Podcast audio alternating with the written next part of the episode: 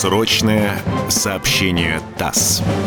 Радио «Комсомольская правда» и информационное агентство ТАСС представляют уникальные исторические документы. Самые важные сообщения военкоров ТАСС за апрель-май 1945 года.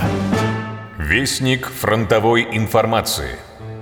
Гладкий асфальт шоссе, с боков зеленые квадраты озимых, серые клочки вспаханы с осени земли, сосновые рощи, озера, холмы. Ласково, тепло светит солнце, в безоблачной выси поют, заливаются жаворонки. Мирный весенний пейзаж. Но вот шоссе взбегает на пригорок, и перед взором вдруг возникает новая картина. Далеко вправо и влево, насколько охватит глаз, за огромным противотанковым рвом тянутся зигзаги белых надолб. Это так называемые «зубы дракона», первый ряд мизеритских укреплений Одерского оборонительного четырехугольника. Проходим между четырьмя рядами надолб. Они совсем не похожи на те многочисленные противотанковые укрепления, которые мы часто встречали в других местах. Вот снаряд разорвал землю и обнажил корни этих драконовых зубов. Мы видим монолитный, ушедший на полтора метра в землю железобетонный фундамент, из которого как бы выросли белые острые треугольники. Не свернуть в сторону, не выдернуть такой зуб невозможно.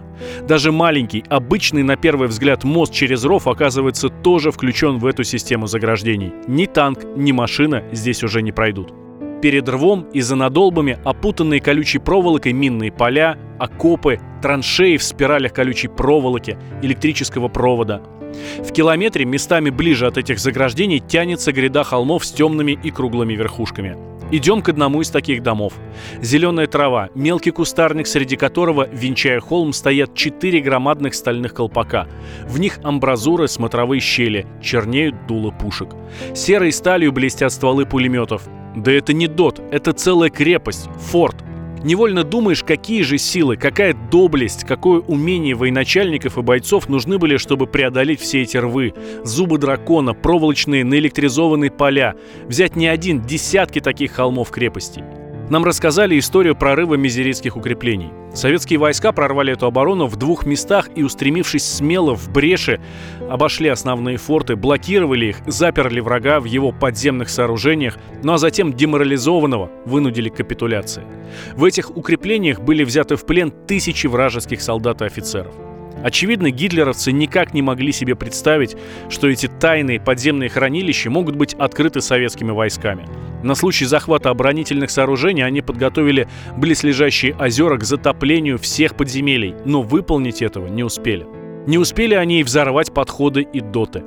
В туннелях и отсеках наши саперы обнаружили многие тонны взрывчатки. Не все замурованные отсеки, не все ходы еще вскрыты и обследованы. И кто знает, какие еще мрачные тайны хранят мизеритские подземелья. Афанасьев, Малибашев, специальные корреспонденты ТАСС.